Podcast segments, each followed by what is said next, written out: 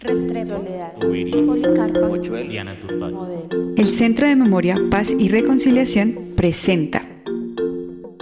En Barrios con Memorias te contaremos cómo, a través de los movimientos sociales, resistencias, ideas y acciones colectivas producto de luchas comunes por la defensa de los derechos, se han venido construyendo territorios e identidades en nuestra ciudad. Estas son las voces que hacen memorias y tejen sociedad.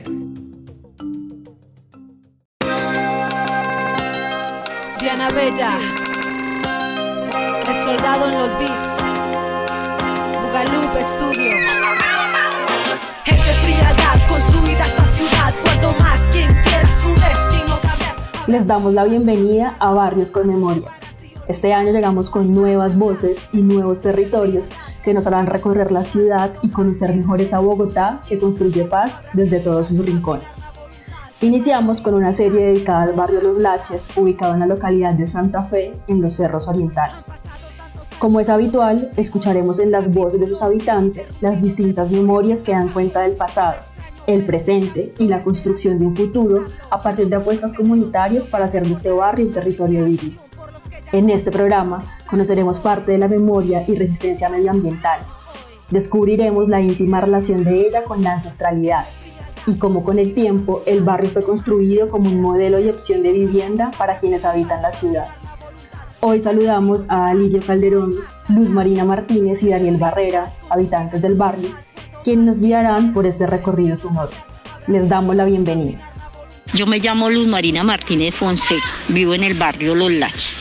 Todas las personas y los antiguos de aquí del barrio que se acuerden de que este barrio pues, se iba a llamar, por eso se llama Barrio Modelo de los Laches. ¿Por qué? Porque eso era un modelo en las costumbres de la gente y que ha sido un barrio muy sano. Y que aquella gente, los que ya no estamos volviendo viejos, que nos recordemos de que esto nunca ha sido peligroso, sino bienvenidos al barrio Los Laches. Hola a todos y todas, los oyentes de Barrios con Memoria.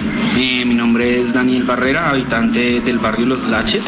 La abuela ya no estaba pendiente, se murió intentando conseguir una cita en el ISS. Daniel, Don Alirio y Doña Luz María, les agradecemos haber aceptado esta invitación y poder escuchar sus aportes a este tejer de memorias. Queremos iniciar preguntando de dónde surge el nombre del barrio Los Laches y quiénes eran sus habitantes. ¿De dónde surge el nombre del barrio Los Laches? Bueno, lo que he podido como rastrear, eh, Los Laches es una comunidad de indígenas que componían la etnia de los muiscas.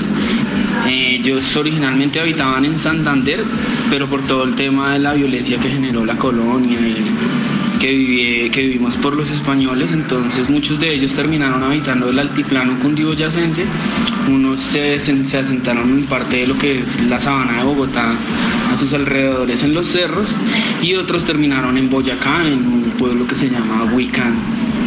Entonces de ahí, de, de esa comunidad indígena viene el nombre del barrio Los Laches. Tantas expectativas, hacer un disco, buscarle al dilema, salir así será un éxito. Se hizo unas encuestas con, con todos los vecinos porque esto se le iba a llamar el barrio Jorge Gaitán Cortés. Entonces ya hubo una encuesta cuando la, la, Junta Comunal, en ese tiempo estaba manejando Manuel Ardila.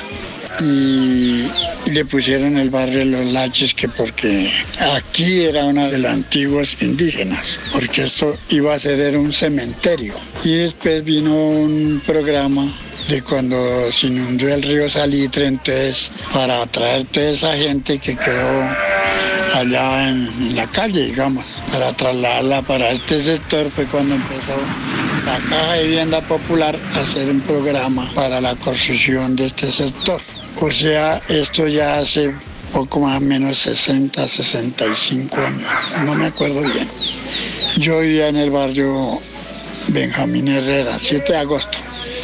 Y allá yo, yo era muy, yo le trabajaba mucho, era muy amigo con el jefe de Cuellar Serrano Gómez, el doctor Martín Cuellar. Entonces él me recomendó acá para venir a trabajar aquí, ayudar a construir las casas de, de los laches. En ese tiempo trabajaban, era, se pidió ayuda al ejército de la, del batallón Caldas. Entonces ellos trabajaban de lunes al sábado. Y el sábado se reunía la gente y los que estaban en el programa para recibir sus casas trabajaban de 2 a 6 de la tarde y los domingos de 8 de la mañana a 2 de la tarde. Ese era el programa. Cuando yo llegué aquí vine a tumbar árboles, a, ayudar a, a desbarrancar todo esto, porque todo esto era una loma. Esto está acá relleno. Y por aquí bajaba una cañada. No, estamos encima de las raíces de los árboles. Entonces ya vino ese programa y ya empezó la gentecita a, a venirse aquí a, los que les entregaban sus casas porque la entregaban en obra negra. Y se siguió con las otras etapas de lo que es de la, esto es la manzana 8. Y ahí de casualidad le tocó una casa a mi padre.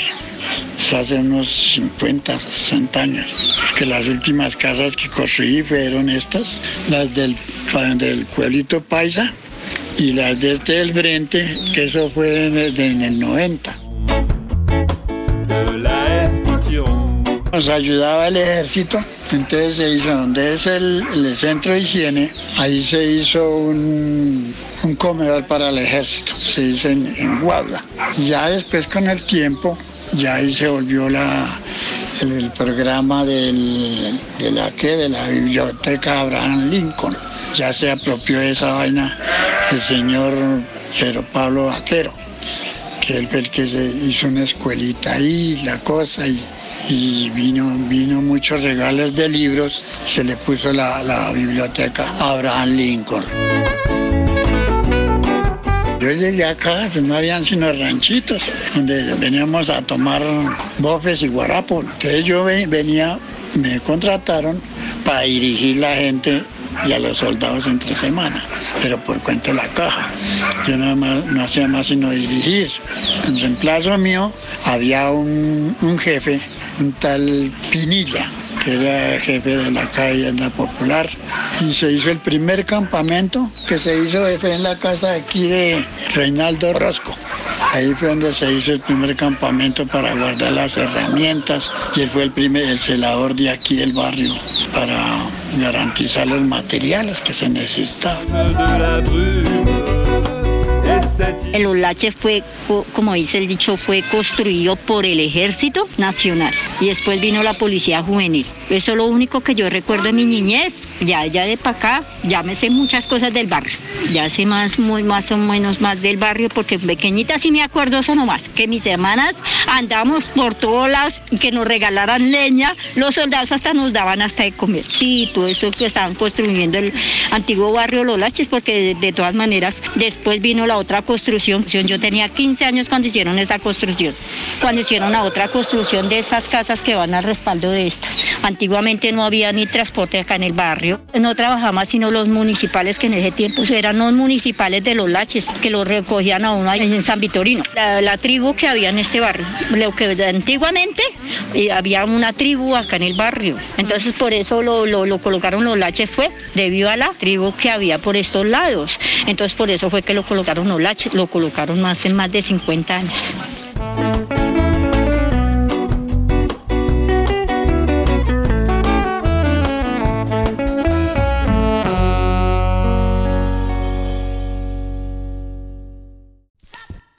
Perseverancia, Palermo, El Amparo, Santa Lucía, Quirigua, Galán, Chicó, Candelaria. Barrios con memorias.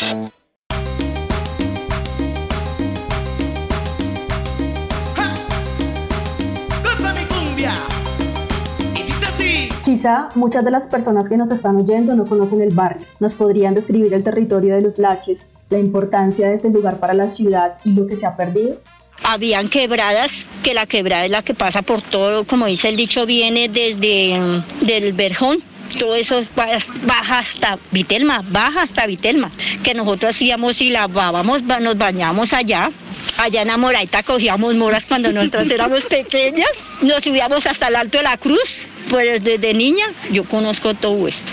Veían los tanques de San Dionisio a los tanques de Vitelma, todo, todo eso eran, eh, ¿cómo es que se llama? Habían cascadas, habían, ¿cómo es que se llama? Habían quebradas de agua limpia, pura, pura. Pero en este tiempo se va, ya no existe nada de eso, nada, absolutamente nada. ¿Por qué? Porque canalizaron las aguas, porque eso era una fuente de agua demasiado hermosa que había todo este alrededor. Porque nosotros íbamos y cogíamos agua allá, íbamos y, y nos bañamos allá, nos metíamos en esas quebradas. Todo eso sí era, era fuente de agua, todo esto, todo esto era una fuente de agua demasiado.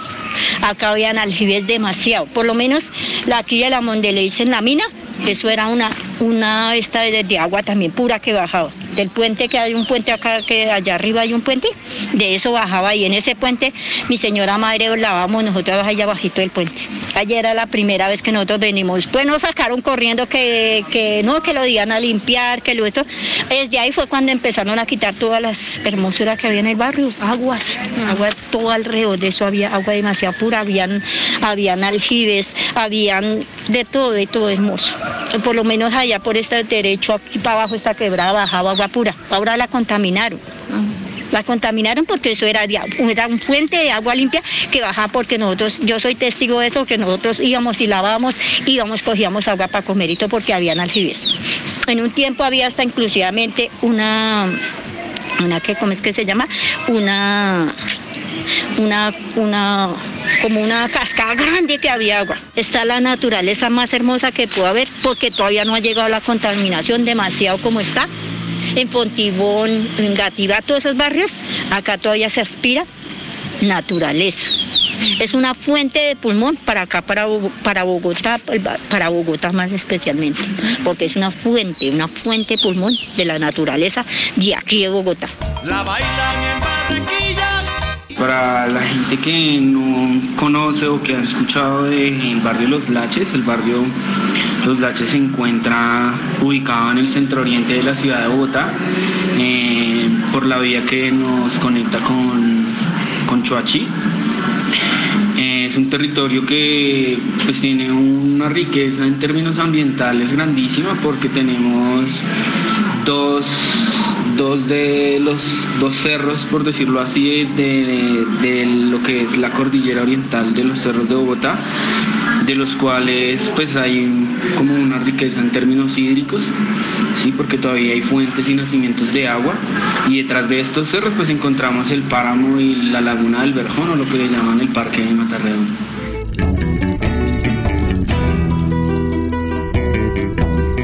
Con lo que nos han venido contando, les queremos preguntar, en este momento, ¿quiénes habitan el barrio? ¿Conocen la historia de los laches? ¿Por qué es importante hacer memoria de este territorio? Tocaría uno sentarse con calma y digamos, para recordar uno poco más o menos las fechas, ¿ve? Por ejemplo, cuando yo llegué había el horno de ladrillo que era aquí abajo, no había entrada, ni había alcantarillado. Eso tocaba, para el material tocaba dar la vuelta por la peña arriba, salir arriba, allá a la cañadera, para entrar los materiales aquí al barrio. Ya llegó la época de, en la época de Achardi, de Manuel Ardila y de otro, otro líder, Alfonso Alaya. Hubo otro líder que no me acuerdo, también se luchó para poder abrir ese, ese bocado de ahí del, del Guavio para la entrada principal. Y aquí se cayó, quedaron muchos recuerdos porque hubo gente que sufrió mucho para ayudar a prosperar el barrio y la cosa. Lo que pasa es que los que no valorizamos las cosas, no estimulamos a aquella gente que, que en realidad sufrió por darle un bienestar al barrio. Ya no piensan en nada, sino piensan en el interés monetario no como antes que decía uno, bueno, vamos a, tratar de luchar de esa loma, emparejarla y a ver cómo vamos a construir o sembrar un árbol para un futuro. Bueno, ¿quiénes habitan actualmente el territorio? Eh, creo que ya son, hay como una mezcla también de muchísima gente, hasta donde he podido también rastrear los primeros habitantes del territorio fueron los indígenas. Después de eso también la misma violencia que generó el conflicto armado hace más o menos más de 100 años, comenzaron a llegar diferentes familias aquí, de Pereira, de Manizales, algunos llegaron reubicados también del desastre de Armero y de otros lugares del país. Entonces como que ya la gente que actualmente habita es como una mezcla de diferentes lugares del país, aunque hay algunos que todavía son como originarios del territorio, de habitantes que yo creo que generacionalmente llevan más de 300 años aquí, 200, que son pues ya las pocas familias que realmente quedan, porque también la gente que hoy en día también actualmente habita, muchos han llegado nuevos, porque gente que vio crecer y vio fundar el barrio por temas de prejuicios sobre el territorio terminaron vendiendo sus casas y yéndose a vivir a otro lugar tan solo por prejuicios e imaginarios que tiene la ciudad sobre el territorio de los laches. Eh, la gente del territorio, alguna, creo que podría decir que un 50% del territorio, de la comunidad que habita el territorio de los laches, conoce un poco la historia de dónde viene el nombre, ¿no? Pero también sé que muchos desconocen la verdadera historia de cómo se construye este territorio y de quienes lo construyen en términos, digamos, de, memoria ancestral. Eh, creo que una de las cosas que he podido rescatar de una de las personas que ayudó a legalizar el barrio es entender que los laches, aparte de, la familia indígena, solo el barrio y una quebrada que se encuentra hacia San Cristóbal tienen el nombre de esta comunidad. Entonces como que desde ahí también es un tema de identidad y de apropiación del territorio.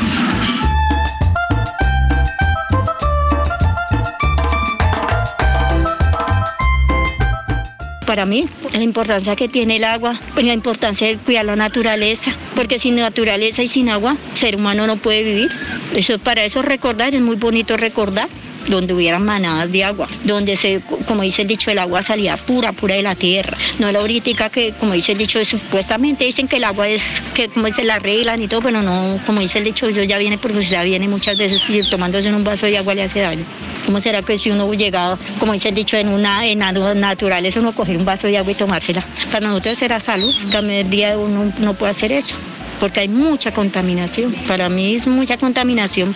Pues nosotros casi en el barrio no, pero vaya, mire su merced ahorita en la quebrada ahora. La quebrada que se emboca ya en los tanques de Vitelma.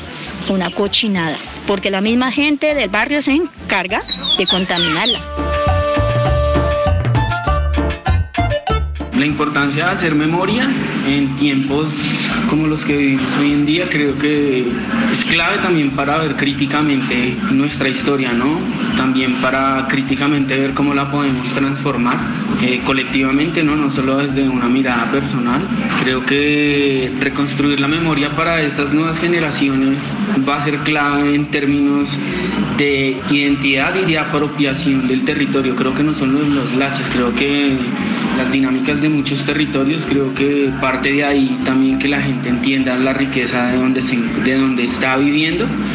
Entonces creo que el término y el tema de hacer memoria es clave para poder resistir, ¿no? Creo que hacer memoria es una herramienta de resistencia territorial que, que visibiliza un montón también las luchas de gente que no ha tenido el espacio para contarnos lo que es como un ejercicio que hacemos con la radio y es darle voz a todos aquellos desde, esa mismo, desde ese mismo rastreo de lo que es los laches y la memoria que hemos podido ir reconstruyendo, entendimos que es importante la voz de todos y todas las personas que ayudaron a construirlo y no solo de las pocas personas que han logrado generar o figurar dentro de lo que ha sido la construcción del territorio. Creo que por eso es importante reconstruirla para que los y las niñas del territorio comiencen a darse cuenta que no solo son una o dos personas las que han construido este territorio, sino han sido muchos y muchas y entre esos sus abuelos y bisabuelas. Creo que por eso es importante la construcción de la memoria. Miles de miles y dijeron que mil. Somos gentes de bien y dijeron de mal. Para finalizar, le pedimos a Daniel que le haga una invitación a los y las oyentes para que nos sigan escuchando y conociendo el territorio de los laches. Esta invitación a todos los oyentes y las oyentes de Barrios con Memoria. Desde los Laches los invitamos a escuchar un poco de lo que hemos logrado reconstruir de nuestra historia. Entonces, para que anden ahí conectados todos y todas un trueno que retumba con la fuerza del mar.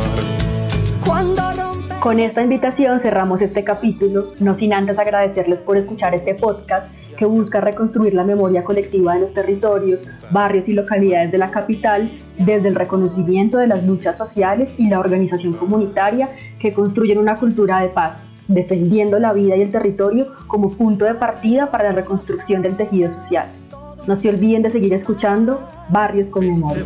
del miedo, del odio y del dolor. Soñadores de sueños con derecho a soñar. Armados de la gana que la vida parió. Con el eco del trueno, con la fuerza del mar. Con el eco del